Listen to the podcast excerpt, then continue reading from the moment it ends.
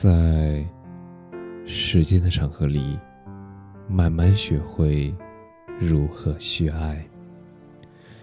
大家晚上好，我是深夜治愈师泽是，每晚一问，伴你入眠。愿所有相爱之人都能多点耐心和包容。两个人在一起时间久了，多多少少都会有些摩擦，而从前不以为意的小问题，经过年累月积攒之后，它猝不及防就会成为矛盾爆发的导火索。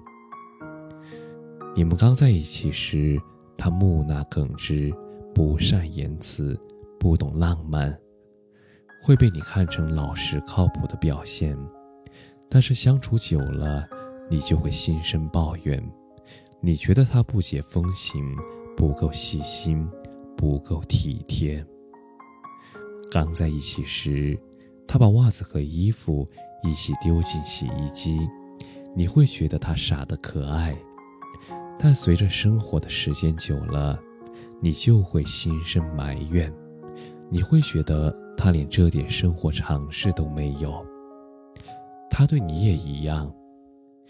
以前不管你怎么作怎么闹，他都当成小情趣，一次又一次不厌其烦地哄着。但是后来你偶尔的小任性，他都懒得应付，反而怪你不懂事，怪你无理取闹。也不知道从什么时候开始，你们看向对方的眼神。似乎都失去了昔日的温柔与眷念。言语之间，你们总有意无意透露出对彼此的失望，哪怕一点点鸡毛蒜皮的小事儿，也能引爆你们的矛盾，让你们针锋相对。有段话说，无论和谁在一起，都会吵架。都会闹不和、闹分离，不如把这一生留给那个吵了很多次、分了很多次，但是却依旧不愿意离开的人，因为那才是爱情你最后的归宿。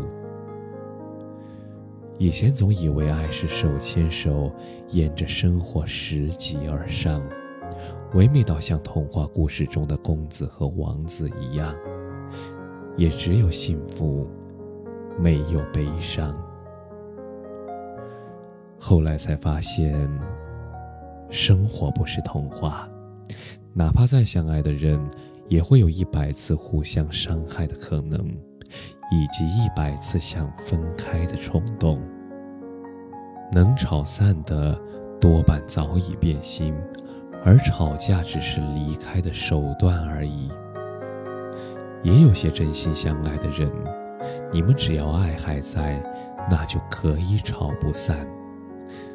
但哪怕吵不散，你们的爱也会因为争吵会产生裂痕，那是悲伤渗进来的地方。所以，愿所有相爱之人都能多点包容和耐心。少一点争吵。感谢你的收听，晚安。